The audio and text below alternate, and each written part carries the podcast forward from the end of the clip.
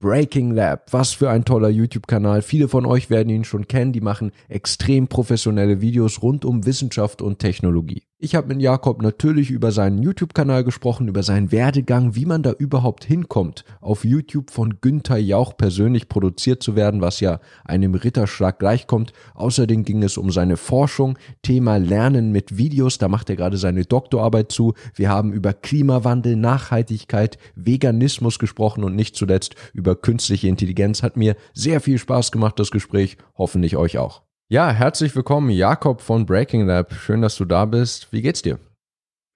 Sehr gut. Heute ist gutes Wetter.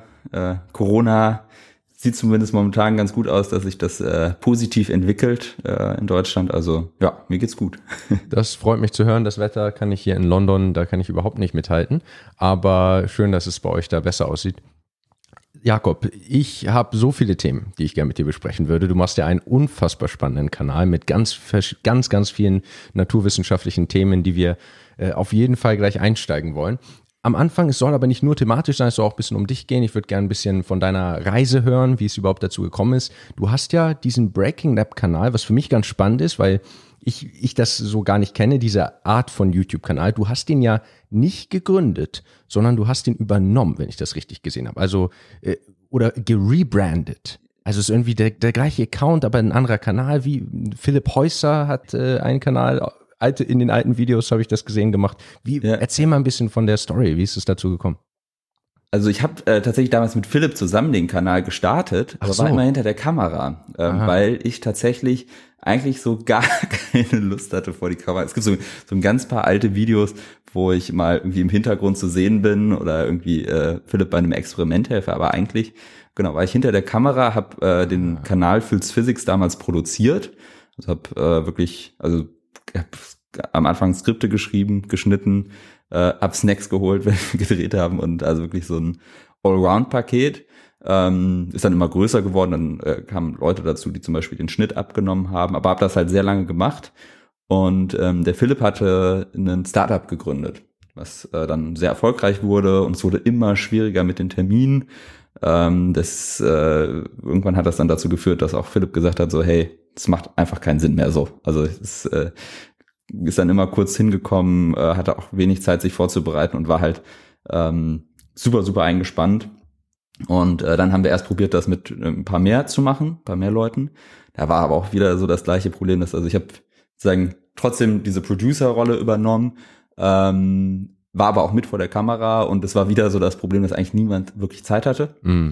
Und ähm, genau, und dann kam irgendwann der Punkt, wo wir miteinander alle gesprochen haben und die eine, die Kim, hatte auch schon so eigentlich länger gesagt, eigentlich sie hat so gemerkt, das ist nicht so ganz ihres. Ähm, und äh, ja, dann haben wir beschlossen, hey, komm, ich mache das jetzt alleine weiter so, ähm, weil es auch irgendwann, also kein, mit Philipp noch einen Termin zu finden, war einfach unrealistisch, weil er halt ständig in den USA war und so, genau. Und so kam das Ganze, aber halt auch ähm, von Anfang an ja zusammen mit einer Produktionsfirma. Mhm. Das ist vielleicht auch noch. Und, äh, und zwar die Produktionsfirma, die Produktionsfirma von Günther Jauch, habe ich gesehen. Genau. Also du wirst quasi von Günther Jauch produziert. Ich glaube, inzwischen hat er sie verkauft, aber ist er immer natürlich noch ganz aktiv. Das ist ja auch ja. cool. Das ist mega cool. Vor allen Dingen, weil er, also ist jetzt nicht so, als würde ich irgendwie jeden Tag mit ihm Kaffee trinken oder sowas, aber natürlich äh, treffe ich ihn äh, immer wieder. Äh, witzigerweise letzte Woche ja, am letzten Donnerstag war der, glaube ich, noch im Büro. Äh, und witzigerweise auch an meinem allerersten Arbeitstag habe ich ihn, äh, war ich mit ihm im Aufzug.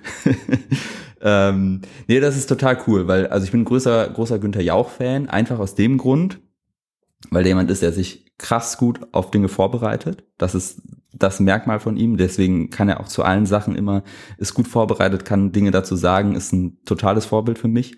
Und es, ich kenne keine Person, die so erfolgreich ist und so am Boden geblieben ist. Ähm, genau, deswegen, äh, ja, es, es war, war das für mich ein totales Glück, so bei ihm in der Firma zu sein und auch, dass er die Chance ähm, gegeben hat, dass, also man muss dazu sagen, wir haben diesen YouTube-Kanal gegründet. Keiner von uns hatte einen Plan davon. Also wir haben das wirklich so Learning by Doing gemacht und äh, das war schon auch ein gewisses Risiko, könnte man so sagen, für, für die, das einfach so zu starten. Das, wie, wie kommt man denn dazu? Also sind die auf euch zugekommen? Also wenn ich mir das vorstelle, Günther Jauch ruft an und sagt, ich werde einen YouTube-Kanal produzieren. Also so stelle ich es mir vor. Ne? Das ist ja schon, ist ja schon irgendwie ein krasser Ganz so war es ja. nicht. Also Günther Jauch hat, glaube ich, selber auch äh, gar nicht so ganz viel damit zu tun gehabt. Das war er, ähm, äh, der Henrik aus der Firma, der ähm, das, glaube ich, so ein bisschen vorangetrieben hat. Und der Philipp hatte zu dem Zeitpunkt ein Buch geschrieben, hat in der Firma mal ein Praktikum gemacht. Ich habe in der Firma gearbeitet und ähm, weil ich halt, ähm, also durch diesen Physik-Background, ähm, haben die gesagt, so, ey, das, das wäre doch ein guter Fit. Ähm, und so bin ich da wirklich total reingestolpert. Also ich habe das Format, hatte ich witzigerweise mit gebrainstormt damals. Ähm, also wie, wie kann so ein Wissensformat auf YouTube aussehen? Ähm, aber halt gar nicht mit dem Ziel, irgendwie das groß zu betreiben oder so. Es war wirklich äh, absoluter Zufall. Es war auch absoluter Zufall, dass ich überhaupt in dieser Firma gelandet bin. Das äh, alles ähm, eine Verkettung von Zufällen. Unglaublich. Wahrscheinlich, wenn dir das vor fünf, zehn Jahren mal jemand erzählt hätte, dass du von Jauchs Firma da produziert wirst und dann selbst ja auch bei Stern TV und fünf gegen Jauch oder wie diese ganzen Formate heißt, da bist du ja auch äh, involviert. Ich habe in deiner Instagram-Story da mal gesehen, dass du da irgendwie am Set warst und dann auch vor der Kamera. Also es sind ja schon tolle Möglichkeiten. Und ich meine, die haben ja aufs richtige Pferd gesetzt. Das ist der Kanal, äh, läuft sehr gut, macht äh, super, super geilen Content. Also äh, auf jeden Fall nichts, wo jetzt irgend so in irgendeine Produktionsfirma wahrscheinlich unzufrieden mit wäre. Ja. Vielen Dank. also ich bin auf jeden Fall ein Riesenfan und wir sprechen auch über die ganzen äh, Wissenschaftsthemen natürlich gleich. Du hast selbst Physik und Sozialwissenschaften studiert und Pädagogik und Bildung. Also das war so eine richtig, so eine Liste von mehreren Dingen. Das hat mich noch interessiert. Was genau, das, das war aber kein Lehramtsstudium, sondern wirklich Physik und Sozialwissenschaften oder doch Lehramt? Nee, doch, das ist ein Lehramt. Also ein Lehramt äh, in Köln ist, ähm, musst, du musst drei Fächer abdecken. Mhm. Und äh, so können du hast halt äh, einen Physikpart, ähm, der zum Großteil halt am äh, Physikalischen Institut ist. Also das halt, keine Ahnung, diese ganzen Sachen wie Experimentalphysik und äh, ich glaube mathematische Methoden und oh, ich weiß gar nicht, was das alles noch war, aber äh, hast du halt alle Atomphysik und so ein Kram hast du mit den äh, Bachelor of Science Leuten halt ganz normal zusammen. Ähm, dann hast du aber noch einen äh, äh, Didaktik-Blog am Institut für Physikdidaktik. Ähm, und dann äh, hatte ich halt Sozialwissenschaften noch äh, mhm. als, als äh, zusätzliches Fach, was ähm, ja, dann wieder an einem anderen Institut war, also sozusagen. Was wäre äh, denn das für ein Schulfach? Also, wenn du sagst, du musst mehrere Fächer abdenken, Physik kann ich mir gut vorstellen. Gibt es Sozialwissen, also was, was ist das dann, Gesellschaftskunde oder, oder wie heißt das in der Schule? Ja, das ist, äh, also äh, Sozialwissenschaften ist so viel Wirtschaft. Also hast mhm. viel so BWL-Kurse und dann viel, ähm, also hast du noch Soziologie mit drin äh, und Politikwissenschaften. Also es ist ein recht breit aufgestelltes Feld. Ähm, würde da tatsächlich auch sagen, also äh, wenn ich vergleiche, was ich in mein Physikstudium reingesteckt habe und in mein Sozialwissenschaftenstudium, äh, das Physikstudium war schon deutlich anspruchsvoller okay. mit den Sozialwissenschaften. Das ähm, war, ohne dass das jetzt respektlos klingen sollte, aber es war schon gechillt. Okay, ja, ist ja, ist ja schön, dass, dass du das selbst so sagst. Das ist ja manchmal so ein bisschen so Klischee und sicher auch sehr unterschiedlich und kommt drauf an, was man draus ja. macht und so weiter und so fort. Aber äh, spannend, das so zu hören. Und du bist dann aber ja nicht Lehrer geworden. Du hättest Lehrer werden können. Du hast also was studiert, du hättest jetzt ans Gymnasium gehen können, Physiklehrer genau, und Sozialwissenschaftslehrer. ganz normal. Äh, genau, hätte ich theoretisch, also ich hätte jetzt noch ein Referendariat äh, machen müssen, aber hätte ich machen können. Ähm, hätte ich eigentlich auch Lust zu gehabt. Aber das, ähm, also erstmal habe ich dann, äh, wurde ich angesprochen, ob ich nicht eine Doktorarbeit schreiben möchte. Ähm, habe mich da dann drauf eingelassen. Das hieß, da war es schon klar, so das wird sich erstmal nach hinten verschieben. Und halt auch durch diesen YouTube-Kanal, da hängen ja auch noch ganz viele Sachen zusammen. Also es ist ja nicht nur Breaking Lab als YouTube-Kanal, sondern wir machen ja auch irgendwie äh, so ein Livestream-Format mit Utopia, äh, so ein, eigentlich so eine Art Charity-Event für, für die Umwelt ist. Äh, aber auch so machen irgendwie Dokumentation und irgendwie so ein DIY-Kanal noch und also so ganz, ganz viele Sachen und daraus hat sich natürlich auch entwickelt, dass es ein recht großes Team drumherum gebildet hat, weil das könnte ich alleine niemals abdecken. Äh, und das birgt natürlich auch eine gewisse Verantwortung äh, mit sich. Also wenn ich jetzt so sagen würde, ah, ich, ich bin jetzt mal weg, äh, das wäre natürlich total doof, weil da auch super viele Leute seit Jahren zum einen halt sozusagen, das klingt so doof, aber so ein bisschen halt mit meinem Gesicht irgendwie das Leben dann finanzieren, weil sie sozusagen die Arbeit drumherum äh, mitmachen. Also wenn ich sozusagen einfach aufhören würde, wäre das wahrscheinlich, würde das dazu führen, dass einige Leute das äh, ja keine Arbeit mehr hätten. Ähm, Und auf der anderen Seite haben die halt auch viel von ihrer Lebenszeit rein investiert. Und gerade ich, der mal an einem Punkt stand, wo es hieß, ne, der, der, der, die Person, wo du jetzt sozusagen, ich weiß gar nicht, zwei, zweieinhalb Jahre oder sowas deines Lebens rein investiert hat, die, die hat plötzlich keine Zeit mehr dafür. Das ist ein ziemlich harter Rückschlag, so, äh, mhm. weil du natürlich auch viel Herzblut reinsteckst. Äh, und das, also, das alleine führt schon dazu, dass ich es jetzt gerade auf jeden Fall nicht machen wollen würde, weil ich die Leute auch nicht im Stich lassen möchte. Das ist spannend, weil ja wirklich der YouTube-Kanal immer so ganz stark an eine Person, die Person vor der Kamera gebunden ist. Du kennst beide Rollen Du hast ja, wie ich dann jetzt gar nicht wusste, ne, ich, dass du also den Kanal selbst schon gegründet hattest, aber du standest halt hinter der Kamera und nicht vor der Kamera. Dadurch weiß man das einfach gar nicht. Bei mir ist es wirklich noch so eine ziemliche Ein-Mann-Show. Ich hole mir punktuell immer Hilfe. Aber klar, bei so größeren Kanälen entwickelt sich das zu einem Riesenprojekt. Da ist eine ganze Firma, ein Team dahinter und aber vor der Kamera stehst, lässig, stehst du und der Kanal ist natürlich sehr auch an deine Persönlichkeit gebunden. Klar, die Leute abonnieren ja dir, weil sie die Art gut finden, auch wie du das machst. Und mhm. äh, das ist schon spannend, dass man sowas dann auch überlegen muss, wenn man sagt, wo will ich damit hingehen, dass so viele andere Leute dranhängen. Ja, ja ich glaube, das wird, also es ist ja so eine Entwicklung bei ganz vielen YouTubern. Das hat ja auch einfach mit dem Faktor zu tun, dass es, ähm, also ich bin immer ein Freund davon, wenn ich was mache, dann möchte ich es richtig gut machen. Und es gibt Dinge, die kann ich, glaube ich, ziemlich gut so. Also ich äh, kann, glaube ich, ganz gut dieses eine Skripte schreiben, irgendwie daraus so eine finale Erklärung machen, die man verstehen kann und sowas. Es gibt Dinge, die kann ich aber nicht so gut. Also ich kann Videos schneiden, aber es gibt Leute, die können das viel, viel besser. Ja. Ich kann so ein bisschen Kamera machen, es gibt Leute, die können das viel, viel besser. Und am Ende des Tages finde ich es immer cool, wenn man mit Leuten zusammenarbeitet, die besser in den Sachen sind als man selbst. Weil erstens lernt man dadurch dann was und zweitens wird dadurch das Ergebnis halt auch immer cooler. Und äh, jeder kann sich auf das fokussieren, was, was ihm besonders liegt. Deswegen ähm, finde ich, ist das, also das ist, ein, das ist ein großer Benefit davon, wenn man, gerade wenn man so im Team arbeitet. Ja, ja, absolut. Also ich träume auch davon, eines Tages einen Videografen zu haben. Ich bin total schlecht mit dem Umgang der Kamera. Ich glaube, ich bin auch ganz gut vor der Kamera, aber so das ganze, die ganze Technik dahinter, da bin ich auch immer da dabei, mich da reinzufuchsen und da kann man sein Leben mit beschäftigen, darin besser zu werden, in Filme machen. Also das ist auf jeden Leute Fall. Leute können sich ja jetzt ja. bewerben, unten in den Kommentaren. Genau, genau, bewerben. Oder einen ja. Brief schreiben oder was als auch immer. Videografen oder so. Ähm, du machst es aber trotzdem ja nicht voll, also nicht äh, hauptberuflich, also als einziges. Du hast gesagt, du bist jetzt nicht Lehrer geworden, aber du bist ja mhm. Doktorand. Du machst ein, ein äh, nebenbei äh, diesen Doktor. äh, und zwar nicht in, nicht in Physik, sondern äh, selbst, sondern im Lernen mit Videos oder so in dem Bereich ist. Ja, also es ist schon in der Physik-Didaktik und mhm. also es ist auch im mathematisch-naturwissenschaftlichen äh, Institut. Mhm. Ähm, das heißt, es ist auf jeden Fall auch schon immer so ein Fokus mit Physikthemen da drauf. Das heißt, wenn wir Sachen analysieren, äh, schauen wir immer schon, dass es irgendwie äh, da einen Bezug zu gibt. Aber genau, mein, mein äh, Hauptfokus äh, liegt auf ähm, dem Lernen mit Videos. Wie kann man das optimieren? Ähm, wie kann man dafür sorgen, dass das positive Effekte für das komplette digitale Lernen hat und auch so das Lernen der Zukunft. Ähm, weil ich persönlich gemerkt habe, dass das einfach, erstmal ein Feld ist, was natürlich total passt zu dem, was ich mache, ja. aber auch ähm, ganz andere spannende Punkte da dranhängen. Also eine Sache ist, ähm, das ist auch einer der Gründe oder so einer der Hauptmotivationspunkte für mich tatsächlich, diese ganzen, also YouTube zu machen und Videos zu machen, dass ich glaube, dass das einer der besten Möglichkeiten äh, ist, um soziale Ungerechtigkeit zu überwinden.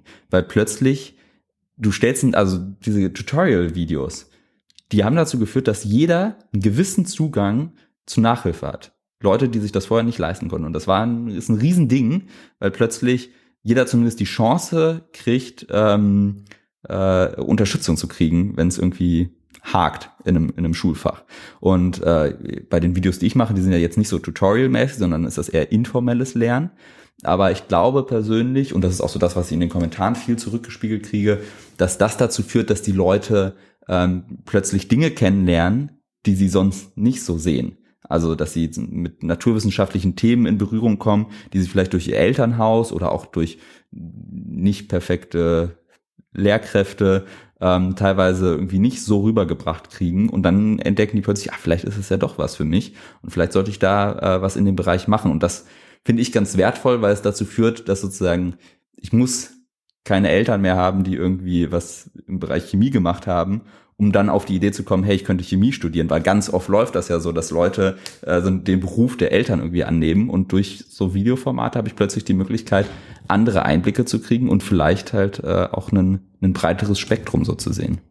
Ja, absolut. Ich meine, ich habe auch das große Privileg, manchmal Kommentare zu lesen, hey, ich habe mich jetzt für Informatik als Studium entschieden, dank deines Videos. Also wirklich unfassbar, was man da für einen positiven Einfluss ausüben kann. Und man muss auch bedenken, das, das fühlt sich jetzt schon so natürlich an, aber das sind ja wirklich sehr geringe Zeiträume, in denen sich das entwickelt hat. Also vor zehn Jahren gab es das so nicht in der Form. Mhm. Das ist, äh, und, und ein Schritt davor wäre wieder Sachen wie Wikipedia, das ja auch ein sehr äh, einen ganz ähnlichen Effekt hat, Bildung plötzlich sehr, sehr frei zugänglich zu machen. Vorher musste man irgendwie ein Brockhaus kaufen oder eine Encarta-Enzyklopädie. Auch das ist ja noch in unserer Lebensspanne. Wir haben eben vor, äh, wir sind der gleiche Jahrgang, haben wir äh, kurz im Vorgespräch festgestellt.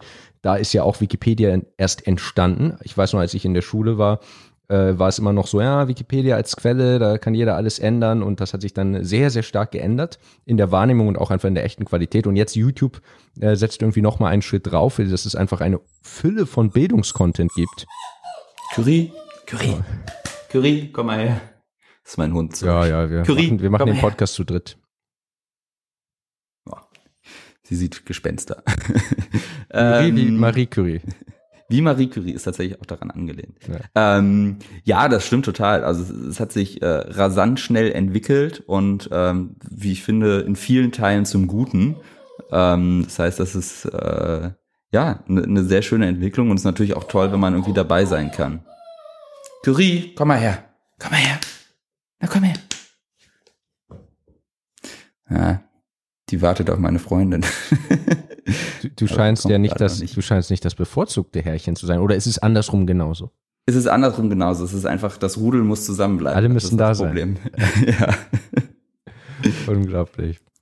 Naja. Ja. Ähm, also Thema, Thema digitales Lernen, da forschst du jetzt drin. Wie sieht denn solche Forschung aus?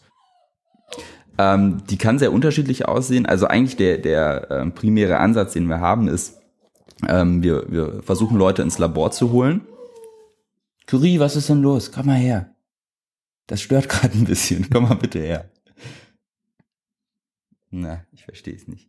Ähm, ja, also der, der, der primäre Ansatz, den wir haben, ist, äh, dass wir Leute ins Labor holen, ähm, die vorbereitetes Material anschauen lassen und dann ähm, auf der einen Seite äh, Eye-Tracking nutzen. Um, also das ist natürlich je nach Forschungsfrage, aber wenn wir irgendwie wissen wollen, ähm, was äh, besondere Aufmerksamkeit erregt oder so, können wir Dinge wie Eye-Tracking verwenden, ähm, aber auch äh, wir wollen gerne mit äh, Emotionsdetektion äh, rumprobieren, halt äh, versuchen sozusagen Tools zu entwickeln. Also das ist sozusagen der allererste Schritt. Wir wollen Tools entwickeln, äh, mit dem man äh, das Sehverhalten von Wissensvideos gut analysieren kann, also herausfinden kann, wie geht's der Person gerade, wenn sie das schaut und auch ähm, wie äh, was hat das für Einflüsse auf äh, den Lerneffekt und die Lernmotivation. Jetzt kam dummerweise Corona. Das hat dann dazu geführt, dass wir halt nichts im Labor machen konnten. Ich habe mein Büro seit sehr langer Zeit nicht mehr gesehen. Mhm. Ähm, und äh, dann sind wir dazu, äh, also dann ist es ein bisschen abgedriftet in die äh, Psychologie-Ecke, wo ich mich momentan recht viel mit beschäftige. Und ähm, da macht man dann viel mit, mit Umfragen, ähm, nutzt, also ich äh, gerade bin ich zum Beispiel dabei, eine, eine äh, Studie vorzubereiten, wo wir versuchen, ein Konzept aus der Werbeforschung zu nehmen. Äh, Parasocial Interactions heißt das Ganze. Äh, das geht darum, also ursprünglich kommt das aus dem Fernsehen. Ähm, wie ist die Beziehung zwischen einem, einem, Zuschauer, der zu Hause vorm Fernseher sitzt, und äh, dem äh, Newsreader, der irgendwie die Nachrichten vorträgt? Das wollte man damals untersuchen. Und da hat man festgestellt, obwohl das natürlich keine wirkliche Interaktion ist, haben die Leute das Gefühl, dass es eine Interaktion ist. Also dieses Parasoziale halt. Und ähm, das ist super spannend, weil man festgestellt hat, dass da ganz, ganz viel dranhängt. Also erstmal ist es ganz spannend zu schauen, welche Faktoren sind denn das, die das beeinflussen. Und das sind dann so Sachen wie das Aussehen. Aber ähm, also der, der wichtigste Faktor ist tatsächlich, möchte ich mit der Person befreundet sein? Das hängt dann wieder an, an Dingen wie ähm, äh, Social Attraction. Also ähm, ist die Person, also es gibt ja Dinge, die eine Person irgendwie sympathisch machen. Das ja. sind irgendwie sowas wie Lachen, Humor und sowas. Aber auch sowas wie, habe ich die gleichen Einstellungen zu Themen und so. Und ähm, genau, das hat einen Einfluss darauf, wie hoch dann diese Interaktionsrate ist. Diese Interaktionsrate hat wiederum einen Einfluss auf die Beziehung. Und jetzt ist man nochmal weitergegangen und hat gesehen, ah, okay, das beeinflusst zum Beispiel massiv das Kaufverhalten. So funktioniert ja auch Werbung auf Social Media. Und äh, da ist das sehr, sehr gut untersucht. ähm, beim Lernen gibt es, habe ich eine einzige Studie zugefunden äh, mit Kleinkindern, die gezeigt haben, ah, okay, es hat einen positiven Effekt, wenn das mit, äh, mit äh, Figuren oder Personen stattfindet, zu denen man eine Beziehung hat, äh, ist der Lerneffekt höher. Äh, genau, und das versuche ich jetzt gerade zu übertragen auf das Erwachsenenlernen ähm, und äh, möchte da herausfinden, ob das einen positiven Effekt hat oder nicht. Das hat ja sehr, sehr stark auch dann wirklich mit, mit YouTube zu tun. Also ich könnte mir so eine Studie auch gesponsert von Google sofort vorstellen. Das ist ja, äh, würdest du, äh, also wie, wie, wie sehr hängt das dann wirklich mit deinem Kanal zusammen? Benimmst du, nimmst du deine YouTube, irgendwelche Erkenntnisse von deinem YouTube-Kanal als konkrete Beispiele für deine Forschung oder äh, kannst du irgendwie die Forschung wieder zurücknehmen und sagen, jetzt machst du deinen YouTube-Kanal in einer besonderen Art und Weise, basiert auf den Ergebnissen, die du da hast? Ich habe natürlich ein gewisses Vorwissen, was mir hilft, Dinge zu, also äh, Fragestellungen zu finden, die spannend sind, Problematiken zu identifizieren. Ähm, das heißt, das hilft massiv. Also äh, normalerweise äh, macht man ja, also das mache ich tatsächlich auch, dass ich dann mit anderen YouTubern so Mini-Experten-Interviews führe, um äh, das sozusagen auch nochmal von anderen äh, Seiten zu hören. Aber das ist natürlich was, was mir viel leichter fällt als anderen Forschenden, weil im Zweifelsfall habe ich deren WhatsApp-Nummer und äh, sag so, hey, äh, hättest du dann und dann Zeit für ein Interview und dann ist das ge gegessen, während andere Forschende tausende Mails schreiben müssen, um irgendwie äh, äh, an die passenden Personen zu kommen. Und der zweite Punkt ist tatsächlich, dass ich, also je nach Forschung, das geht natürlich nicht immer, also es äh, darf sozusagen nicht äh, dazu führen, dass äh, das ähm, gebiased ist, dass sich irgendwie die Leute ähm, eine gewünschte Antwort abgeben oder sowas. Ähm, aber bei Themen, wo das sozusagen nicht relevant ist, also wo es nicht diese gewünschte Antwort als Interessenkonflikt, äh, Interessenskonflikt gibt, ähm, kann ich tatsächlich auch diesen Kanal nutzen, um an äh, äh, Probandinnen und Probanden zu kommen und kann auch da wieder mein Netzwerk nutzen. Also ich habe äh, eine Umfrage gemacht, äh, was sind Faktoren, die Zuschauerinnen und Zuschauer von Wissensvideos für gute Wissensvideos empfinden. Also was, was wollen die da gerne drin sehen? Und das habe ich über meinen Kanal, aber auch über den Kanal von befreundeten YouTuberinnen und YouTubern ähm, gestreut und auch äh, Instagrammern. Ähm, und das hat super, super gut funktioniert. Also da hatte ich in, in innerhalb von einer Woche oder so hatte ich über 5000 äh, Leute, die an einer Umfrage teilgenommen haben, die halt auch nicht kurz war. Das waren irgendwie 48 Fragen. Das heißt, da saß man dann auch äh, gut und gern mal eine Viertelstunde dran, aber äh, die Leute, die machen es dann halt. Und das ist natürlich ein Riesenvorteil. Und gleichzeitig kann ich die Ergebnisse dann wieder auf meinen Kanal übertragen. Das habe ich auch gemacht. Und äh, das hilft immens. Also das ist krass. Ich habe, äh, es gibt, äh, ich habe einen Screenshot, äh, wo ich sozusagen angefangen habe, diese Regeln einzusetzen. man sieht wirklich, wie das so hoch geht und bleibt. Über das, also das ist jetzt schon äh, über ein Jahr her und äh, man kann kann das wirklich in den Kurven sehen. Ähm, dass das einen ganz guten Einfluss hat. okay, sehr spannend. Das sind diese 17 Regeln oder was du das, ja? Da sollte ich genau, dann ja, auch mal meine Videos durchgehen und gucken, was, was von der Checklist ich da richtig oder falsch mache, äh, wenn das so einen großen Einfluss hat. Ich mache jetzt nicht nur Wissensvideos, aber in den mhm. Wissensvideos, die ich mache, sollte ich das auf jeden Fall mal anwenden. Und äh, machen. Also wie gesagt, die Leute wünschen, also es ist ja nicht meine persönliches Empfinden oder so, ja, sondern weil wirklich äh, äh, möglichst neutral gefragt, äh, was die Leute da empfinden und ähm, ja, also die Praxis zeigt das schon. Ich meine, da sind auch super viele Sachen dabei, die man auch intuitiv richtig macht und ähm, die jetzt nicht überraschend sind, aber ein paar Sachen äh, äh, kann man auf jeden Fall mal mit einbeziehen. So. Ja, mega cool auf jeden Fall, dass du da einen Forschungszweig gefunden hast, der so synergiert, der sich so vereinbaren lässt mit, dein, äh, mit deinem YouTube-Kanal, deine YouTube-Tätigkeit, dass du da auf beiden Seiten dann noch was mit, mitnimmst und die Forschung bereicherst. Äh, große, große Klasse. Jetzt machst du ja, habe ich ja schon mehrmals gesagt, ganz viele spannende Themen auf deinem Kanal.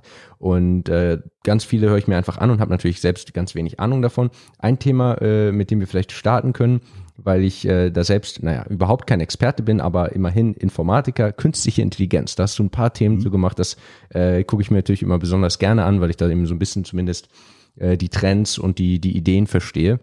Was sind äh, aus deiner Sicht, du hast, äh, nachdem du, was du da alles gelernt und gemacht hast, ähm, was sind besonders äh, spannende Trends? Wie blickst du auf künstliche Intelligenz und ja, was meinst du, was äh, wir da in unserer Lebenszeit erwarten? Dürfen. Weiß natürlich niemand, kannst, kann man also kaum, kaum falsche Antworten geben, aber was, wie würdest du es einschätzen? Ähm, tja, möchtest du die dystopische Antwort oder die? die, die ehrliche, die, äh, die ehrliche. Also ich glaube persönlich, dass, also ich glaube in vielen Punkten, ähm, also diese Kampfroboter und so, das ist halte ich für Bullshit oder beziehungsweise klar gibt es die, aber es ist nicht irgendwie die große Gefahr für uns, uns Menschen. Ich glaube persönlich, dass es ein Riesenproblem äh, mit äh, so äh, Chatbots und äh, äh so Bot-Netzwerken geben wird, die durch künstliche Intelligenz smarter werden. Ähm, das wird, glaube ich, einfach dazu führen, dass es in der Gesellschaft immer schwieriger wird, äh, ein positives Miteinander zu haben, weil man halt automatisch gegeneinander aufgewiegelt wird. Ähm, und ich glaube, das wird halt schwieriger, je smarter diese Systeme werden. Ähm, da sehe ich tatsächlich die größte Gefahr von künstlicher Intelligenz drin. Ähm, aber natürlich wird es auch ganz viele positive Effekte haben und viele positive Effekte, die wir jetzt auch schon sehen können. Also, ähm, äh, dass jeder irgendwie einen kleinen Assistenten zu Hause hat, äh, muss man sich überlegen, das ist was, was früher so Leuten wie Rockefeller oder sowas vorbehalten war. Und jetzt kann sich das jeder leisten. Das ist schon echt ziemlich cool und auch autonomes Fahren. Das wird dazu führen, dass wir weniger Unfälle haben, weniger Tote, weniger Stau. Ähm, das ist schon alles ziemlich cool. Ähm, ich glaube persönlich, dass es super, super wichtig ist, dass ähm, man sich da nicht abhängen lässt. Ähm, das heißt, das Thema künstliche Intelligenz und auch Informatik generell müsste viel mehr in den Schulen stattfinden, weil da sehe ich auch eine gewisse Gefahr drin, dass äh, sonst eine kleine Gruppe von Eliten ähm, äh, äh, über das Thema Bescheid weiß und äh, damit sehr, sehr mächtige Tools erschaffen kann. Aber ähm, dadurch, dass viele sich nicht mit dem Thema auseinandersetzen und auch, also es geht ja gar nicht darum, dass jeder irgendwie am Ende das programmieren soll oder so. Äh, aber das Verstehen dahinter halte ich persönlich schon für super relevant, um Dinge zu bewerten, um zum Beispiel zu bewerten, also ähm, wie kann ich was einschätzen? Kann ich, halte, halte ich das für vertrauenswürdig oder nicht?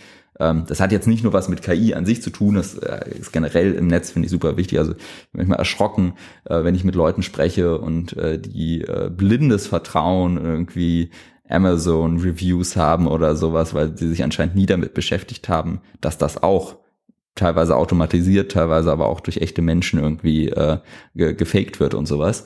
Und ähm, ja, ich glaube, da ist also eigentlich sehe ich da sehr positiv drauf, sehr aber halt gerade diese zwei Gefahren, ähm, mit denen wir lernen müssen, irgendwie umzugehen. Und gerade bei diesen Bot-Netzwerken, finde ich, fehlen uns auch noch smarte Lösungen. Also ich weiß ehrlich gesagt nicht, wie man damit umgehen sollte. Ähm, und ich meine, schon jetzt haben wir gesehen, also im US-Wahlkampf und auch also diese Chatbots, die gibt's ja wirklich überall, ähm, äh, dass das eine Gefahr ist, so, die dazu führen kann, dass irgendwie falsche Entscheidungen getroffen werden vielleicht und vor allen Dingen, dass es auch nicht mehr, ähm, also dass man sich sehr schlecht dagegen schützen kann. Ja, ähm, die Frage ist natürlich, was, was tut man dagegen? Man kann also eigentlich nur versuchen, noch mehr in die Forschung zu investieren und in die Aufklärung ne? und in, in Technologie, denn man kann es ja nicht verbieten oder so in dem Sinne. Aber es hat, genau, es hat natürlich auch ganz viele positive Effekte. Ich finde es spannend, dass du auch diesen, diese Unterscheidung machst.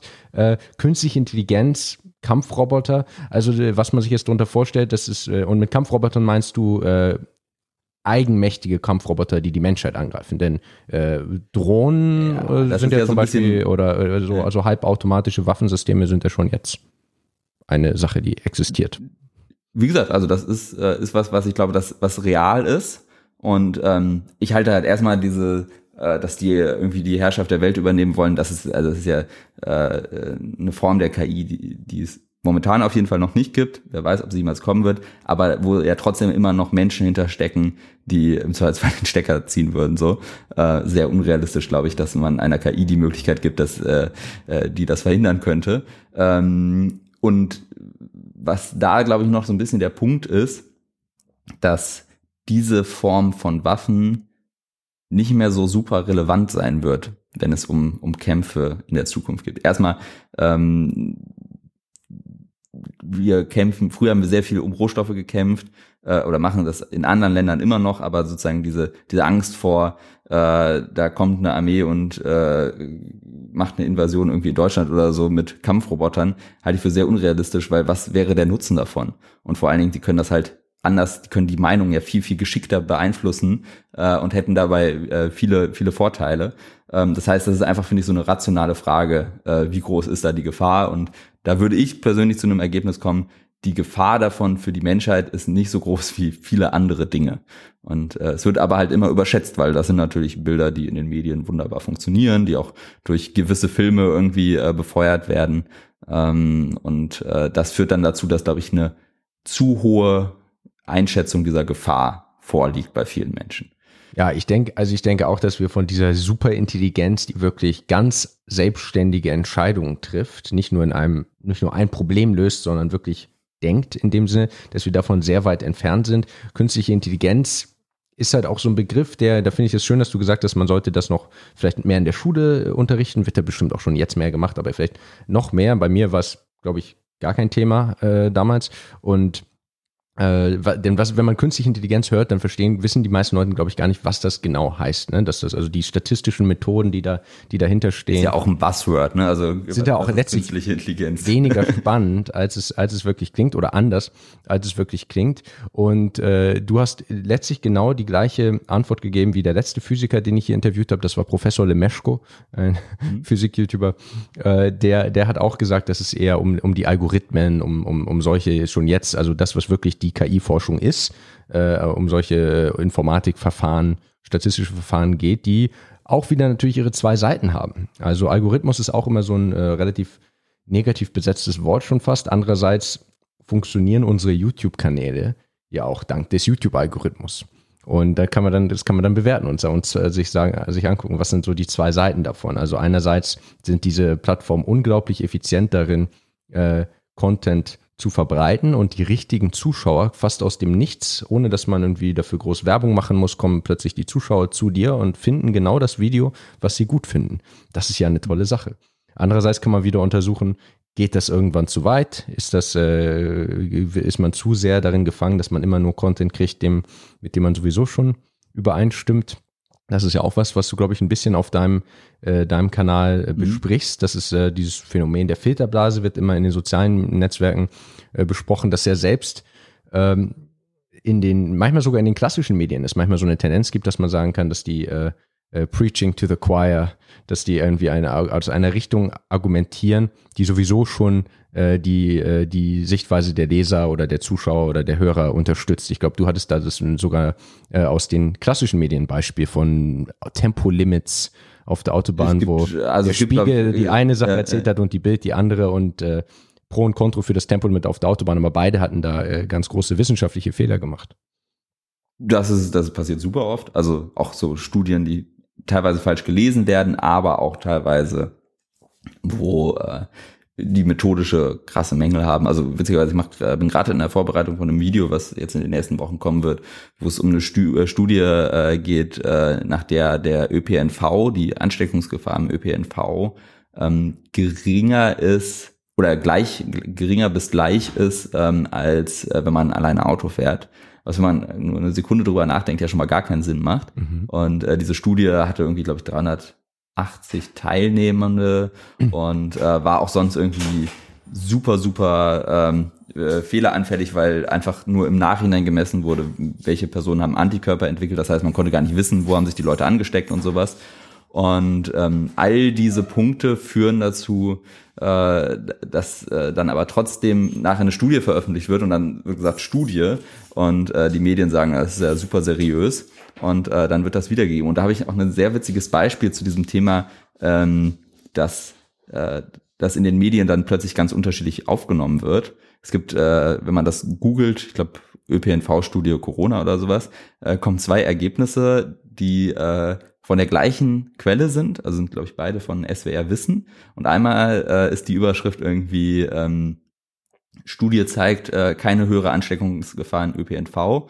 Und die andere zerreißt diese Studie irgendwie äh, äh, Quatschstudie zu ÖPNV oder so. Das heißt, sagen die, die, der gleiche Anbieter schien sich noch nicht mal einig zu sein zu diesem Thema. Und dann kann man sich natürlich vorstellen, dass wenn es dann noch unterschiedliche Medienhäuser sind, äh, dass das dann äh, teilweise noch schwieriger ist. Also ja, das ähm, die Berichterstattung ist fehlerhaft. Und das, das muss man sich bewusst sein. Und man muss halt wissen, wie gehe ich damit um. Und da ist halt dieser ganz wichtige Punkt, kritisch hinterfragen, rational drüber nachdenken. So, macht das wirklich Sinn? Äh, das, äh, also dieses ÖPNV-Beispiel finde ich so gut, weil wenn man dann nur ganz kurz drüber nachdenkt, dann weiß man ja schon, wenn eine Person alleine im Auto fährt, muss das Ansteckungsrisiko geringer sein. Es kann sein, dass da ein minimaler Unterschied ist, aber so, dass, äh, dass das sozusagen äh, gar keinen Unterschied gibt, ist einfach super, super unrealistisch, weil man halt plötzlich auf viel mehr Menschen trifft.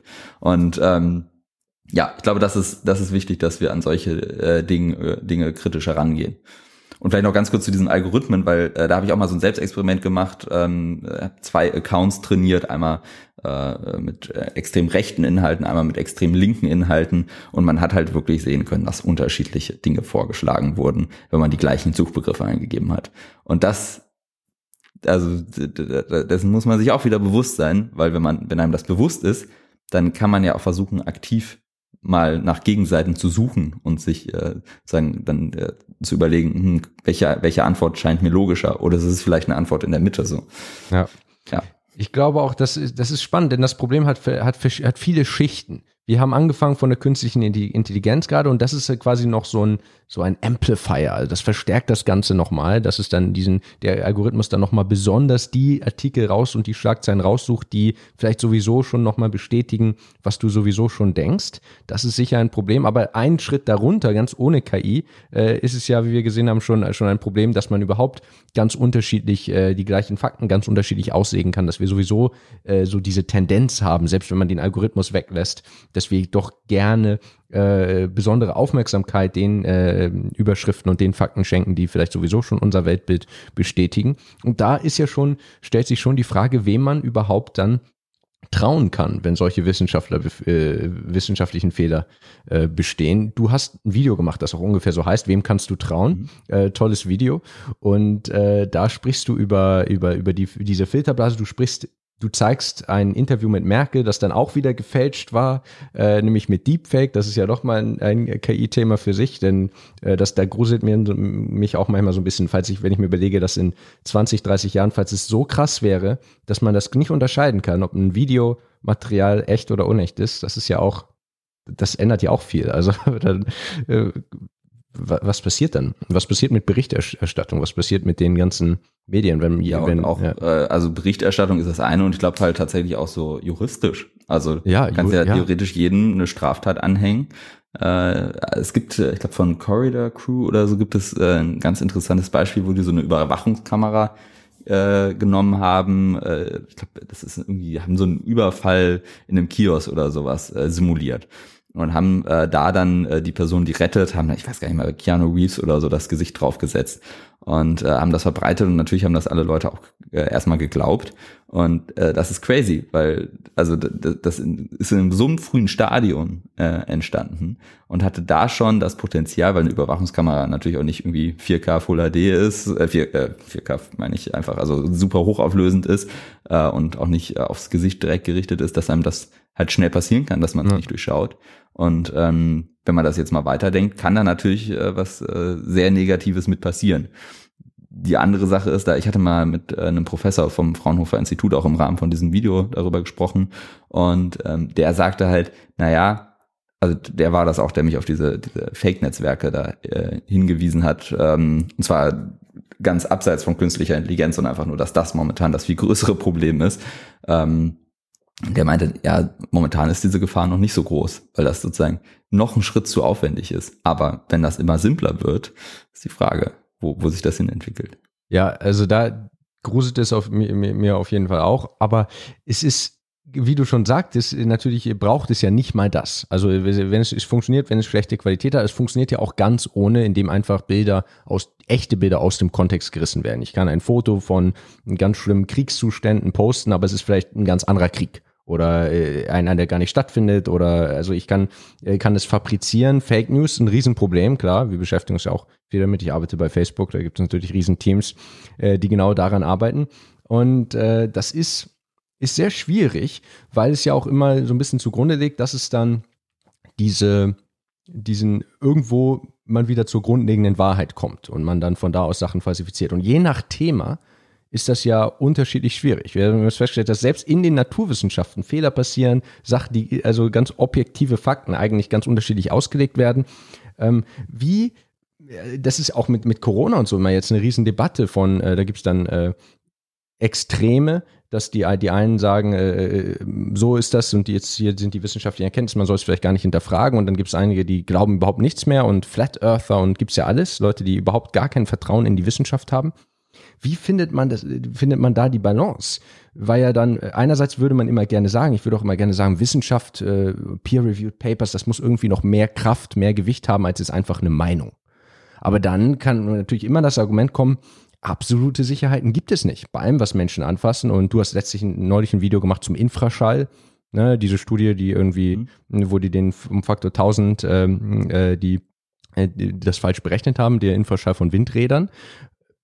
Das war ja ganz lange auch ein Argument, das benutzt wurde. Diese Studie wurde ganz lange verwendet äh, rein politisch wahrscheinlich die Leute, die jetzt das als Argument verwendet hätten, wären eher wissenschaftskritische äh, Leute normalerweise. So ist mein Vorteil vielleicht, aber es ist nicht so nicht so eine typisch grüne Ansicht zu sagen, wir trauen nicht der Naturwissenschaft, aber äh, das ist immer die mhm. Frage.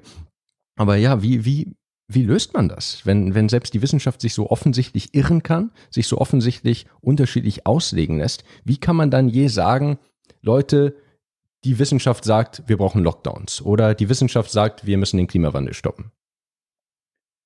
Ja, erstmal glaube ich, dass ähm, also man diese pauschalen Antworten, die sind ein Riesenproblem. Wir Menschen, wir wollen einfache Antworten haben, aber die gibt es halt äh, tatsächlich eigentlich nie.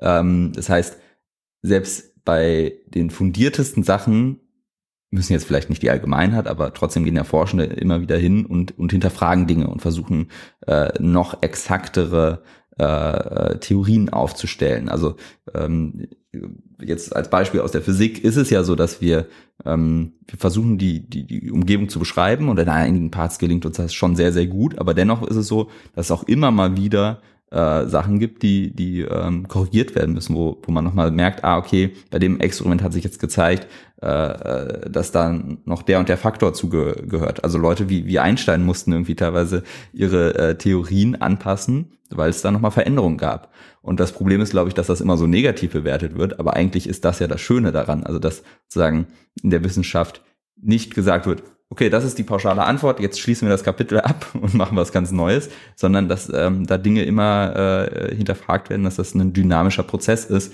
und ähm, so immer weiter optimiert wird. Ich glaube, das ist erstmal ein Punkt, den man wahrscheinlich mehr kommunizieren müsste, damit die Leute halt, also auch so Sachen wie jetzt mit dieser Drosten-Studie, Preprint-Server, ähm, wenn das wenn die Leute wüssten, ah, okay, das ist jetzt gerade sozusagen in der Entwicklung noch gewesen und ein Preprint-Server hat den Sinn, dass man das dahinstellt, damit andere Wissenschaftlerinnen und Wissenschaftler Feedback dazu geben können, ähm, dann hätte das vielleicht dazu geführt, dass diese, diese ganze bescheuerte Diskussion irgendwie nicht stattgefunden hätte. Ähm, das heißt, also ich glaube, im Endeffekt muss man mehr lernen, damit zu leben, um, um das kurz zu machen. Also ich glaube, das wird sich nicht verhindern lassen. Es ist immer, es wird immer so sein, ähm, dass es äh, keine pauschalen Antworten geben wird. Und ähm, was halt da wichtig ist, dass äh, wenn es da sehr viel Indizien für gibt, dass man dann erstmal rational daran geht und sagt, okay, wenn äh, wenn es jetzt immer wieder Untersuchungen gibt, die zeigen, das ist das sehr wahrscheinliche Ergebnis. Natürlich kann das noch falsch sein. Die Frage ist nur, ob man dann hingehen möchte und sagt, naja, es könnte ja falsch sein, dann handeln wir nicht. Oder ob man dann hingeht und sagt, na gut, es scheint wirklich sehr realistisch zu sein, dass das das äh, aktuelle Szenario ist. Äh, dagegen sollten wir was machen. So. Und ich glaube, das ist, also es ist immer ein Abwägen. Ranga Yogeshwar hat das mal ganz schön äh, äh, zu mir gesagt. Ähm, Köpfchen einschalten. das ist der Clou bei der ganzen Sache. Man muss halt einfach mal überlegen, macht das gerade Sinn? Und wenn es Sinn macht, würde das vielleicht auch Sinn machen, dass man dann entsprechend handelt. Einerseits äh, ist das natürlich richtig, andererseits kann man ja nicht alle wissenschaftlich komplexen äh, Zusammenhänge mit Köpfchen beantworten. Also ich kann ja das zwar, wenn ich irgendwie mich vielleicht dann mit Physik beschäftige, aber das muss ich schon tun, irgendwie verstehen, dass es zum Beispiel einen Treibhauseffekt äh, gibt, aber das ist ja nicht offensichtlich. Also das ist ja, also Ga Gase in der Atmosphäre, das ist ja nichts, was ich irgendwie einfach so mit, mit so Bauernschleue äh, mit irgendwie so ganz simpler Logik nachvollziehen kann. Es könnte jetzt auch einfach sein, dass das, wenn ich jetzt jemand kommt und sagt, also ist die Frage einfach, wem ich vertraue und wie ich da kritisch hinterfrage, natürlich, aber ich kann jetzt nicht ja rein logisch und für mich selbst überlegen, ist das jetzt wahr oder falsch, oder? Ähm, äh, zwei Punkte dazu. Witzigerweise dieses Bauhandbeispiel finde ich super, weil Treibhauseffekt kann man sich mit, äh, mit äh, einem, einem Treibhaus, mit so einem Gewächshaus äh, ja eigentlich, also sozusagen, das ist ja sozusagen ein bisschen die Idee dahinter, aber das fand ich Klar, die Idee witzig. kann man verstehen, aber das ist, aber, also Treibhaus kann man verstehen, aber ja. dass das wirklich passiert, also dass da jetzt irgendwie ja. Äh, ich, ich fand nur, ich fand nur das ja, Beispiel, ja, deswegen wollte ich das ganz kurz einwerfen. Nee, ich glaube, äh, den Punkt, den ich da eher meinte, ist, dass ähm, man, also man kann sich vielleicht nicht alle diese physikalischen oder naturwissenschaftlichen Prozesse dahinter direkt erklären, aber man kann ja zumindest mal drüber nachdenken, wie wahrscheinlich ist es, dass äh, tausende Wissenschaftler auf der Welt äh, äh, falsche Antworten geben, weil sie von, also wem auch immer dazu getrieben werden, so. Und mhm. ähm, das ist, glaube ich, also da zu hinterfragen, also es, es, gibt ja Sachen, wo das durchaus so sagen, wo man sagen könnte, so, naja, vielleicht hat XY Interesse daran, dass äh, das und das nicht an die Öffentlichkeit kommt. Ja. Aber es gibt halt Dinge, wo man sagen kann, es ist schon sehr unwahrscheinlich, dass, äh, dass äh, die irgendwie all diese Menschen beeinflussen können, ohne äh, dass das irgendwie viel, viel breiter äh, rausgeguckt, dass es da irgendwelche Beweise auffliegen oder sowas.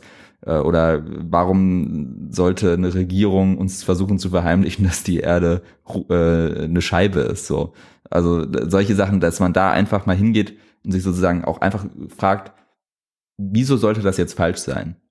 Und wie gesagt, das wird nicht dazu führen, dass man immer die richtige Antwort kriegt, aber es hilft einem auf jeden Fall so ein bisschen äh, Dinge vielleicht rationaler einzuschätzen. Und mhm. ich glaube, das ist was, was theoretisch jeder kann. Und ja. Ähm, ja ist also dieses Köpfchen einschalten auch eher auf der Metaebene. Also, dass man jetzt nicht den Sachverhalt selbst irgendwie plötzlich verstehen muss, ohne eine naturwissenschaftliche Ausbildung, sondern dass man sagt, okay, auch auf dieser, ähm, wa warum sollten die lügen oder was würde das jetzt nützen oder wie wahrscheinlich ist das, dass das nicht rauskommt.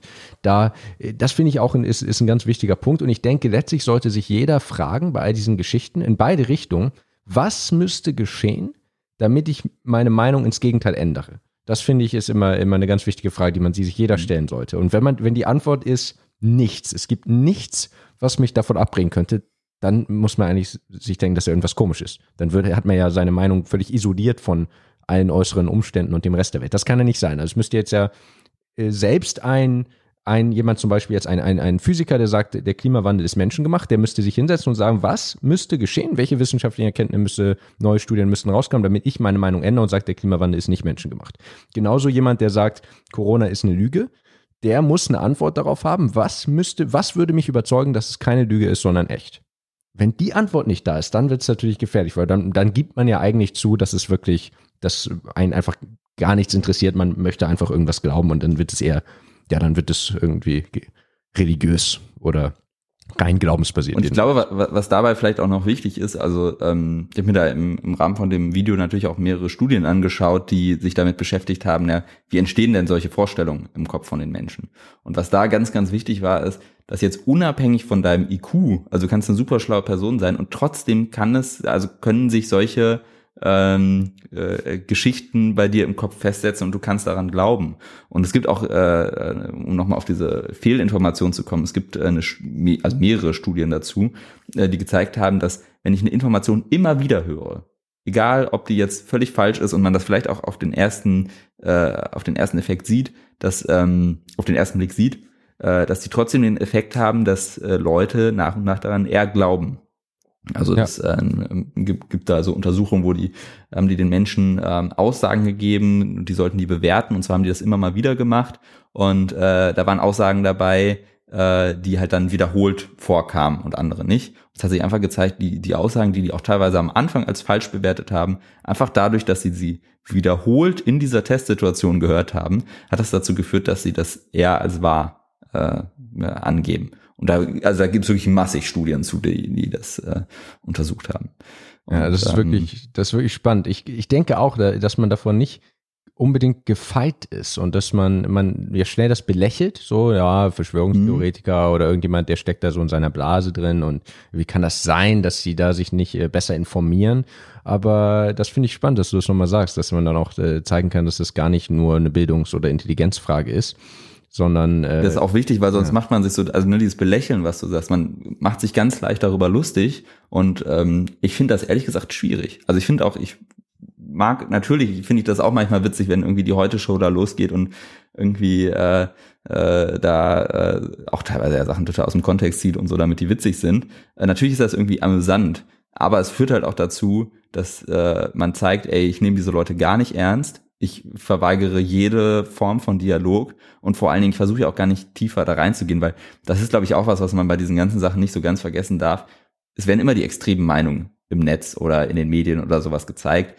Aber ganz oft sind da ja auch nochmal irgendwie Leute, die irgendwelche Ängste haben oder die, also wo, wo sozusagen die Gründe wo ganz anders liegen, wo es ja auch ganz viel um Gruppendynamiken geht und sowas, ähm, die man dann irgendwie nicht berücksichtigt. Und wenn man einfach hingeht und sich über diese Leute lustig macht, dann führt das natürlich dazu, dass das auch nicht irgendwie sich ändern wird, weil wie also was erwarte ich so? Hey, ich mache mich jetzt über dich lustig und dann wirst du deine Meinung ändern. Äh, das ist, also kann, finde ich schwierig.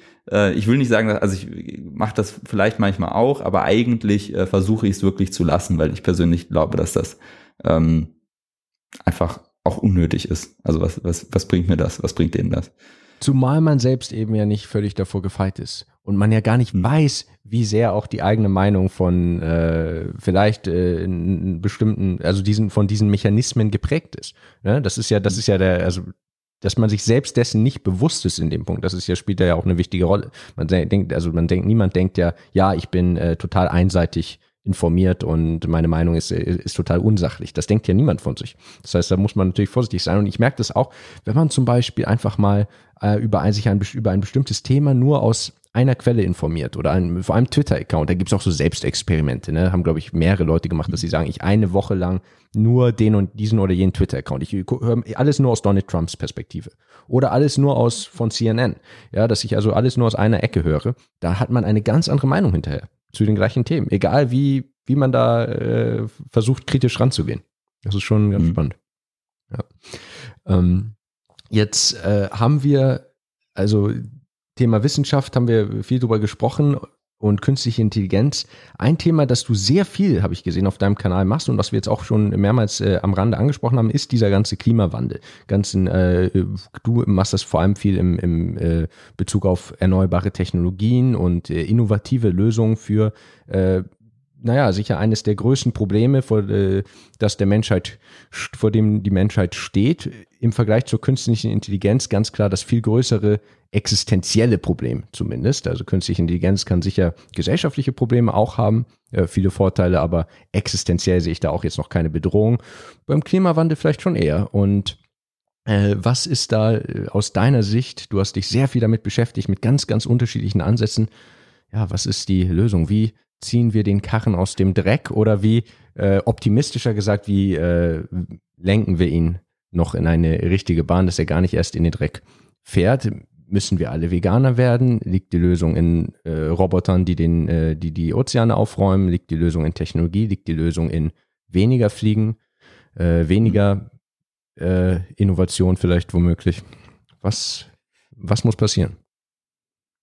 Ähm, auch hier würde ich sagen, es gibt halt nicht eine pauschale Antwort. Und ich glaube, das Entscheidende ist eigentlich bei dieser ganzen Sache, ähm, dass es mehr ein Miteinander ist. Also ich äh, habe es ehrlich gesagt mit Erschrecken so ein bisschen äh, erlebt, wie auch in dieser ganzen Diskussion es immer weniger irgendwann um das Thema ging, sondern immer mehr um, wir haben verhärtete Fronten und das führt ja auch dazu, dass es also teilweise Leute, die eigentlich, also es gibt ja auch ganz andere Gründe, warum man irgendwie äh, gewisse Sachen nicht machen sollte. Also sagen, abseits vom, vom Klimawandel irgendwie äh, die Temperatur wird heißer, hat das ja auch äh, gesundheitliche Gründe oder vielleicht geht's einem damit auch einfach äh, äh, psychisch besser oder sowas. Aber das wurde dann irgendwann immer irrelevanter, weil es nicht mehr darum ging, rational die Fakten zu betrachten, sondern es war so ein Gegeneinander, irgendwie ganz viel ja auch so alt gegen jung und so. Äh, das finde ich persönlich äh, sehr traurig. Also ich glaube, es müsste mehr miteinander gehen, mehr Schritte also sozusagen das nach vorne gutheißen und nicht immer das nur kritisieren.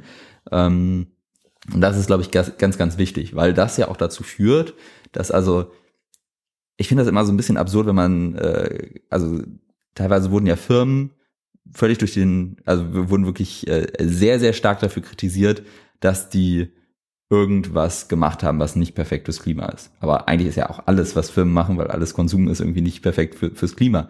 Was ich aber dabei wichtig finde, ist, dass man vielleicht hingeht und sagt, naja, statt sozusagen immer nur äh, alles zu kritisieren, müsste man mal schauen, was sind denn so erste gute Schritte, die man dann vielleicht unterstützen kann. Also es gibt ja durchaus äh, super viele Firmen, die irgendwie einen Zweig haben, der, der grün ist. Und ich glaube persönlich daran, wenn man das dann unterstützt, äh, zeigt das ja auch dem, dem, dem, äh, den Geschäftsleuten, ah, okay, dieser Zweig scheint sinnvoll zu sein, also sollte ich den ausbauen. Ähm, das ist, glaube ich, äh, äh, ein ganz, ganz wichtiger Punkt. Also ein bisschen weniger dieses Gegeneinander und dieses Negative auch, weil das frustriert die Leute ja auch. Also wenn man sozusagen immer nur hört, oh, es ist alles so schlecht, dann ja. kommt man ja auch irgendwie in so eine Lethargie, dann, dann macht man ja gar nichts mehr. Und ähm, das ist, glaube ich, das, was ich super relevant finde. Und dann muss man halt an vielen Seiten ansetzen. Also eine der einfachsten Sachen ist, glaube ich, dass jeder so ein bisschen was zumindest in seiner Ernährung ändert. Ich finde äh, Zwang da immer schwierig und ich finde auch nicht, dass irgendwie man, also ich bin auch kein Veganer und ich würde auch nicht sagen, dass man die Leute dazu zwingen sollte, äh, weil auch das wieder zu so einer Kontrahaltung führen sollte. Aber wenn man den Leuten die Möglichkeit gibt, hey, hier gibt's irgendwie eine, eine gute Alternative, äh, die sozusagen auch besser für dich selbst ist, gesundheitlich und auch für die Umwelt und halt auch gut schmeckt, ähm, ist das, glaube ich, äh, der sinnvollste Weg. Und äh, dann ist das gleiche mit irgendwie Technologien so. Also ähm, das äh, wird sich dann durchsetzen, wenn man das halt ähm, alles so ein bisschen positiv verstärkt. Und ja, da muss man sehr breit ansetzen, glaube ich.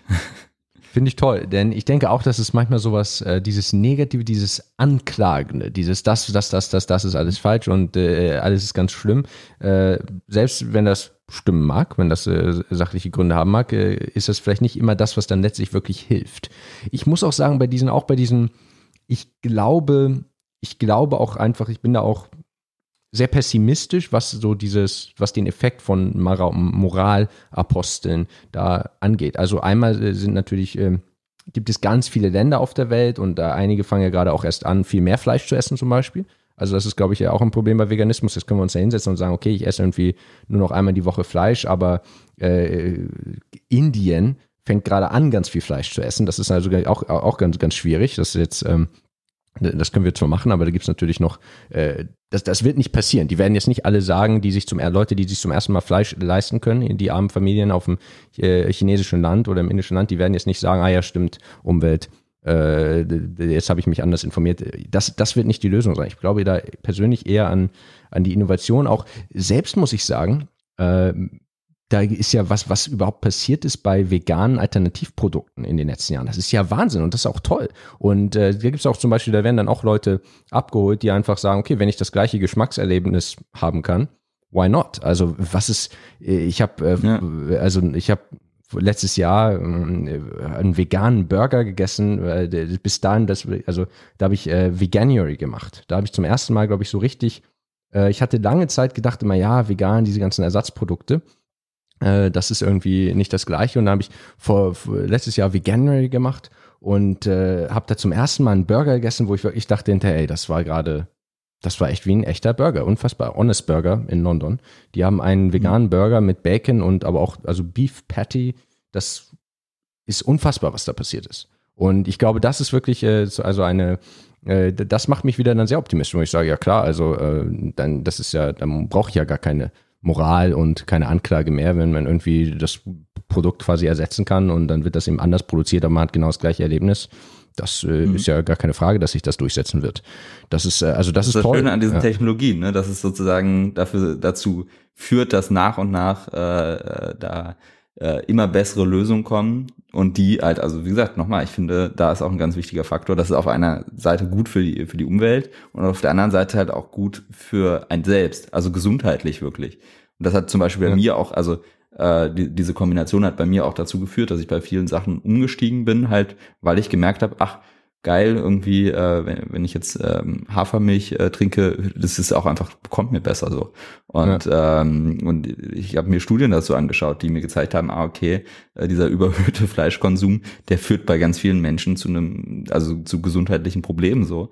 Und all solche Sachen ist, glaube ich, also sozusagen das so ein bisschen weg von Probleme aufzeigen, ein bisschen mehr zu hin Lösungen zeigen, könnte, glaube ich, ganz gut funktionieren. Ähm, ja, also ich glaube, das, das ist ein super wichtiger Faktor, dass wir nicht äh, stehen bleiben, sondern in kleinen Schritten vielleicht vorangehen. Und ähm, bin ja. aber eigentlich auch ganz zuversichtlich.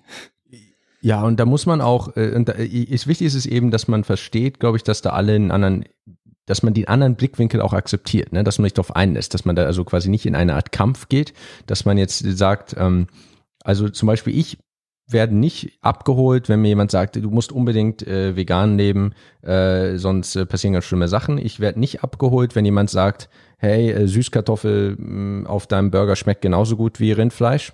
Find, also das ist ja auch nur das. Äh, ne, klar, mhm. man kann sich da sicher dran gewöhnen, aber ich muss sagen, ganz ehrlich, ähm, ich, äh, es wird einfach, also es ist, glaube ich, ein, ein, ein Wunschtraum manchmal auf der veganen Seite, dass dann plötzlich alle sagen, ja stimmt, also das wird manchmal ein bisschen gehypt, das äh, schmeckt einfach alles auch viel besser und wie toll das ist. Äh, es gibt Leute, die gerne Fleisch essen, die gerne diesen Geschmack mögen, aber wo ich abgeholt werde, ist, wenn du mir was gibst und sagst, hey, merkst du gar nicht, dass es kein Fleisch ist. Also es ist echt unfassbar. Also man, man isst das und äh, da habe ich natürlich kein Problem mit. Also ist ja nicht so, dass ich irgendwie, mhm. äh, dass ich nur dann ein gutes Geschmackserlebnis habe, wenn da ein Tier gelitten hat. Ist ja nicht so, dass ich das, ja. dass mir das wichtig Die ist. Die Alternativen aufzeigen, so, ne? Das ist, glaube ja. ich, also deswegen fand ich, hatte ich gerade ganz kurz so gezuckt bei der, bei der Kartoffel, wenn ich mir denke, also es darf halt nicht dieses Missionarische haben, finde ich ja. persönlich. Also wie gesagt, ich bin halt selber auch ich, äh, kein Veganer, hatte aber tatsächlich auch schon, ähm, also persönliche Erfahrung damit, äh, wo man dann äh, missioniert wurde mhm. und das äh, tatsächlich irgendwie sehr anstrengend teilweise war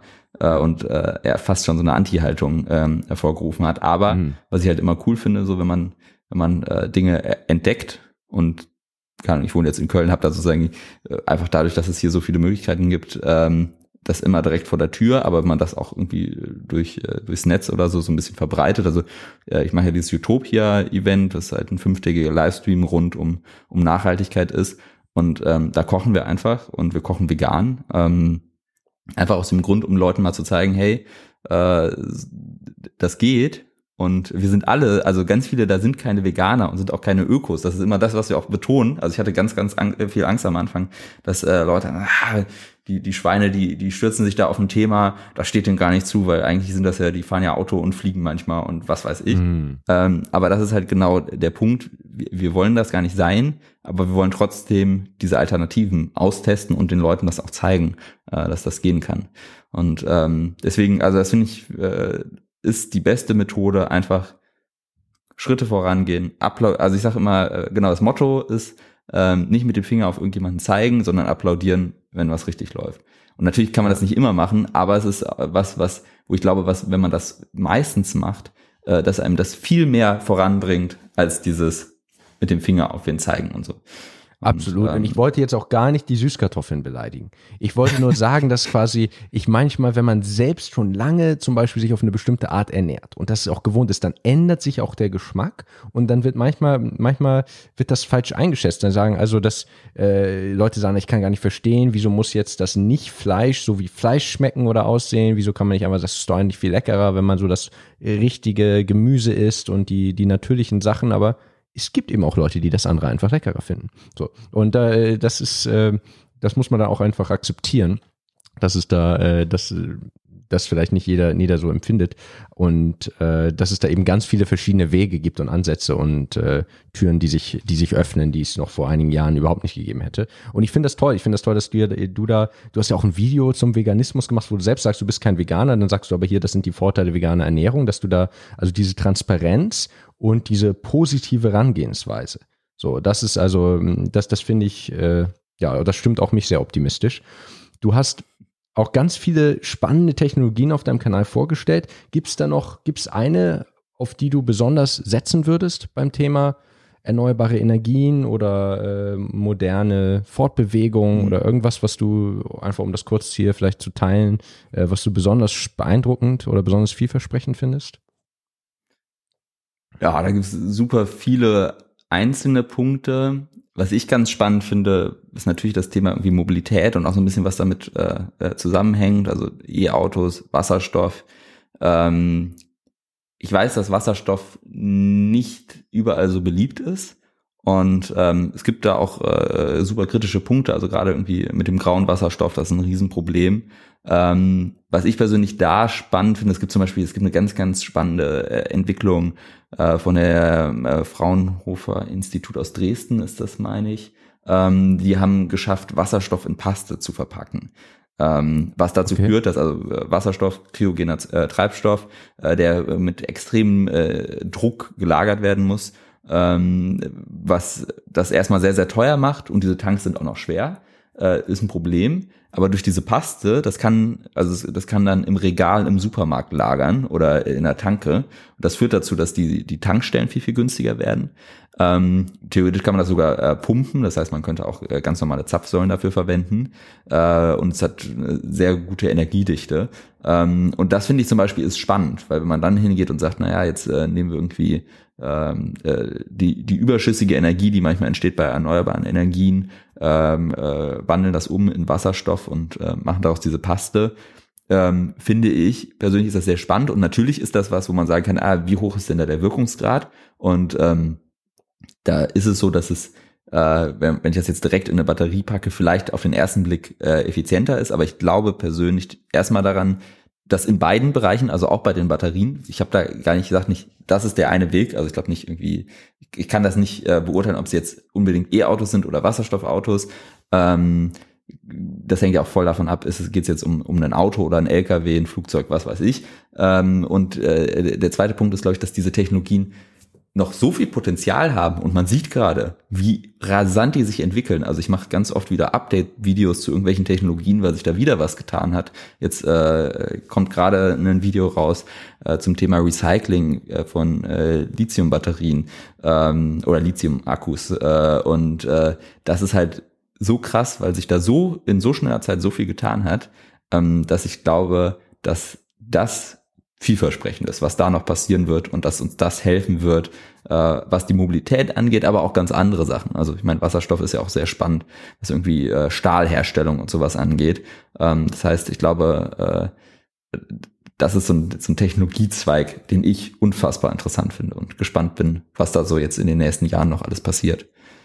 Ja, und Stichwort Elektroautos, äh, ist, sind die Tests äh, umweltfreundlich oder nicht? Da hört man so unterschiedliche Sachen. Das ist ja auch ein, immer so eine aufgeladene mhm. Diskussion. Ja, es ist ein super emotionales Thema. Ähm, das Problem dabei ist erstmal, ähm, also gibt es zum Beispiel gibt es da die, die, die bekannte Schweden-Studie, die äh, äh, auch wieder Fehler drin hatte und über Jahre lang aber dann zitiert wurde, äh, die ähm, äh, sozusagen E-Autos erstmal äh, schlechter gerechnet hat. Auf der anderen Seite muss man sagen, also bei, bei E-Autos ist ja schon ein großes Problem der Rohstoffabbau.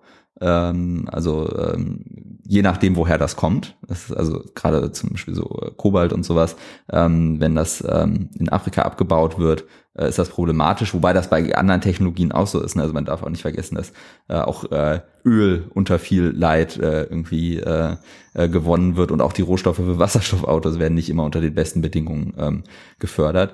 Also das ist äh, äh, was, was äh, da auch noch mit reinspielt. Und äh, dann geht es ja auch darum, wie ist das Nutzverhalten. Wenn wir ganz viele E-Autos jetzt bauen mit den besten Batterien mit äh, Batterien mit 500 Kilometer Reichweite oder irgendwann dann mal mit 1000 Kilometer Reichweite ähm, und die werden aber immer so im Stadtverkehr gefahren dann ist das sicherlich nicht äh, der smarteste Weg, weil man äh, da äh, sicherlich auf, mit kleineren Batterien äh, oder auch vielleicht mit, mit Hybridlösungen oder sowas ähm, äh, smarter äh, hätte ansetzen können. Ähm, und also halt auch da wieder, ich weiß, dass es total frustrierend ist, aber es ist halt wichtig zu sagen, es gibt ja nicht diese eine pauschale Antwort, glaube ich. Also ich, ich könnte sie jetzt nicht geben und ich habe auch noch nie jemanden getroffen, der äh, sie mir geben kann. Ich habe aber viele getroffen, die mir sie geben also sozusagen da sagen wollten, das ist die pauschale Antwort darauf. Ähm, und da bin ich immer sehr, sehr kritisch, wenn Leute, Leute das so sagen. Also ich glaube persönlich, dass das schon eine gute Entwicklung ist. Ich glaube schon allein deswegen, weil ähm, wenn diese, dieser Schadstoffausstoß äh, irgendwie kontrolliert in der Fabrik stattfindet und nicht direkt neben mir auf, auf der äh, auf der Straße, wo ich wo ich also wo tausende Leute, Millionen Leute langlaufen, ist das schon mal eine ganz gute Sache. Aber da gibt's halt auch trotzdem super super viele Probleme und äh, was glaube ich auch nochmal auf uns zukommen wird, ist ja das Thema woher kriegen wir die Rohstoffe hinzu? Also das sind ja auch teilweise so Konfliktrohstoffe, äh, irgendwie äh, hier ähm, Kobalt kommt ja viel aus der Demokratischen Republik Kongo und das ist, ist, ist schwierig, ähm, äh, die, die, die Verhältnisse da. Und ähm, ja, deswegen ist das schwer zu beantworten. aber wie gesagt, ich glaube gerade wenn wenn es äh, kurze Reichweiten ist, ist es wichtig, dass man auf, auf Elektromobilität mit kleineren Akkus setzt und sowas. Okay, ich weiß, ja, es, es tut mir super leid, ich hätte gern so ja. diese pauschale, tolle Antwort ja, nee, das, das ist die Lösung, aber ähm, man muss es halt immer wieder miteinander vergleichen und man muss halt auch schauen, was die Entwicklungen sind, weil das, also letzter ja. Punkt noch dazu, ähm, das ist auch ein Riesenproblem von diesen ganzen Studien, weil die in der Regel immer mit älteren Modellen arbeiten, weil diese Modelle halt so schnell rauskommen, dass äh, die da gar nicht hinterherkommen. Das heißt, wenn man, wenn man sich jetzt eine Studie zu dem Thema anschaut, kann man davon ausgehen, dass das noch mit veralteter Technologie ist. So. Und ja, ähm, ja. und dann noch Interessenskonflikte. das ist, ich meine, das ist ja auch oft so, dass die ehrliche Antwort eben dann nicht ganz so ein, ein Lager ist. Und äh, meine Einschätzung wäre, dass zumindest äh, dem Tester, also was man dem zumindest zu an, anrechnen könnte, ist, dass sie Elektromobilität cool gemacht haben. Das ist ja an sich, ob es dieser eine Tester, wie es die Bilanz ist, da kann man, das kann man dann nochmal äh, zehnmal ausrechnen, aber überhaupt das Image. Das ist also, dass man, dass man auch sagt, jetzt, ich muss gar nicht, es ist nämlich gar nicht nur Öko, sondern es ist auch einfach geile Beschleunigung und die sehen schick aus und diese ganzen anderen eher wieder positiven Merkmale und eher dieses Anreizbasierte, äh, als ich muss jetzt irgendwie auf ein Elektro umsteigen, weil das andere nicht gut für die um Umwelt ist, aber eigentlich hätte ich gerne, eigentlich möchte ich gar kein Elektroauto haben. Das, das, das funktioniert, das funktioniert einfach schlecht und äh, so funktioniert es halt. Ob jetzt, äh, was jetzt da noch verbessert werden kann, dass, ob das effizienter gemacht werden kann, ob wie die Bilanz ist, ob man dann, wie der Strom überhaupt gewonnen wird, das, daran kann man sich ja ganz viel schrauben. Aber ich finde es schön zu sehen, wie sich das Image äh, einer Fortbewegungsmethode oder bestimmter Lebensweisen so in, in kurzer Zeit dann auch doch rebranden lässt. Also wie sich, wie das, wie sich das äh, ins Positive verändern lässt. Das ist ja auf jeden Fall erstmal eine gute Sache. Und auch was das für eine Bewegung in den Automobilmarkt bringt. Ne? Also ich mhm. meine, äh, die deutschen Hersteller haben äh, lange Zeit einfach versucht, ja. das ganze Thema mal zu ignorieren. Und äh, jetzt sieht man, ah, okay, die, die ziehen jetzt alle nach, weil Tesla ja in rasantem Tempo auch an Wert gewonnen hat.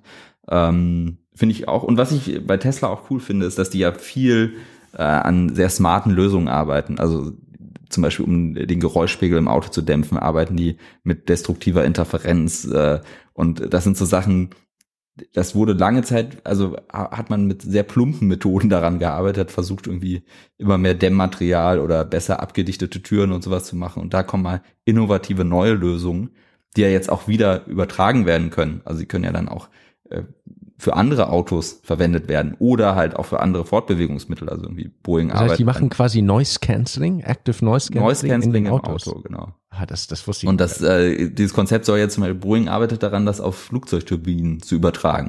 Und das fände ich persönlich, der äh, diesen, wenn so ein Flugzeug da über einen ballert und man wohnt in dem Gebiet da, äh, finde ich das sehr gut, wenn das gemacht wird, weil es auch wieder gesundheitsförderlich ist. Das ist sowieso krass, dass das überhaupt auch ein bisschen magisch, äh, gar nicht so kompliziert ja physikalisch, aber irgendwie trotzdem magisch, dass Noise Cancelling funktioniert. Du trägst AirPods Pro, wie ich sehe, die haben ja auch ein unfassbare Noise Cancellation, äh, dass man sich so kleine Dinger, das ja auch vor ein paar Jahren hätte man das nicht gedacht, dass man sich sowas Kleines ins Ohr steckt und dann plötzlich völlig abgeschirmt ist von der Außenwelt. Also ich finde das jedes Mal wieder beeindruckend, wenn ich die aufsetze. Unfassbar. Ja, es ist äh, eine tolle Technologie. Es, ja. Jakob, äh, vielen Dank für die ganze positive Energie, die du hier und auch auf deinem Kanal verbreitest. Es ist wirklich sehr, sehr spannend. Also äh, Breaking Lab, die, äh, die meisten werden es eh schon kennen, aber äh, ich finde, das ist wirklich ein schöner, sachlicher, optimistischer und ein interessanter Blick auf die ganzen technologischen Veränderungen, die es in den unterschiedlichsten Industrien und Bereichen im Moment so gibt und äh, was da alles noch passieren kann und äh, auch hypothetisch in der Zukunft auf uns zukommt. Sehr, sehr spannend. Äh, wir verfolgen das weiter mit großem Interesse. Außerdem bist du jetzt ab Sommer nochmal im SWR mit einem neuen, mit einem neuen Programm unterwegs, habe ich gesehen. Jakobs Wissensreise. Willst du da noch kurz erzählen? Was, was ja, ich bin nicht im SWR unterwegs. Ich, äh, ich mache eine Doku-Reihe, äh, auch hm. wieder zum Thema äh, neue Technologien, ähm, auch äh, mit äh, dem Fokus auf die großen Probleme unserer Zeit. Ähm, genau, das ist eine Doku-Reihe, die ich mache, ähm, wo ich ehrlich gesagt gar nicht weiß, wie viel ich dazu erzählen darf. Ich habe äh, mir da nie, nie den Vertrag, äh, also den, den Part da also ich weiß es nicht genau, was ich dazu erzählen darf. Aber genau, es geht um große Probleme und äh, wie wir die lösen können auf, äh, mit, mit smarten Technologien, aber natürlich auch wieder mit einer realistischen Betrachtungsweise äh, wird das wirklich kommen. Ja oder nein? Da wollen wir dich da nicht, nicht zu sehr in Bedrängnis, in Bedrängnis bringen. Wir sind auf jeden Fall gespannt. Äh, vielen Dank für deine Arbeit auf diesen ganzen Plattformen und äh, danke, dass du dir die Zeit genommen hast für das spannende Gespräch. Danke, dass ich da sein konnte. War äh, wirklich, wirklich interessant. Ähm, wenn ich mal in London bin, sage ich Bescheid und dann treffen wir uns mal. Unbedingt, unbedingt. Machen wir. Wenn Corona irgendwann dann das wieder hoffentlich möglich macht. Mach's gut, Jakob. Ja. Vielen Dank. Mach's gut. Ciao. Jakob Bouton vom Kanal Breaking Lab, meine Damen und Herren. Ich hoffe, es hat euch gefallen. Eine solche Podcast-Folge, ein solches Gespräch mit einer interessanten Persönlichkeit erscheint jeden Montag um 18 Uhr in den ganzen Podcast-Apps und auf YouTube. Und auf YouTube gibt es außerdem ungefähr auch einmal die Woche noch ein weiteres Video rund um Informatik, Produktivität, Studium, Karriere, Lernen und was mir sonst so einfällt. Guckt es euch an und abonniert, wenn es euch gefällt. Macht es gut und bis bald.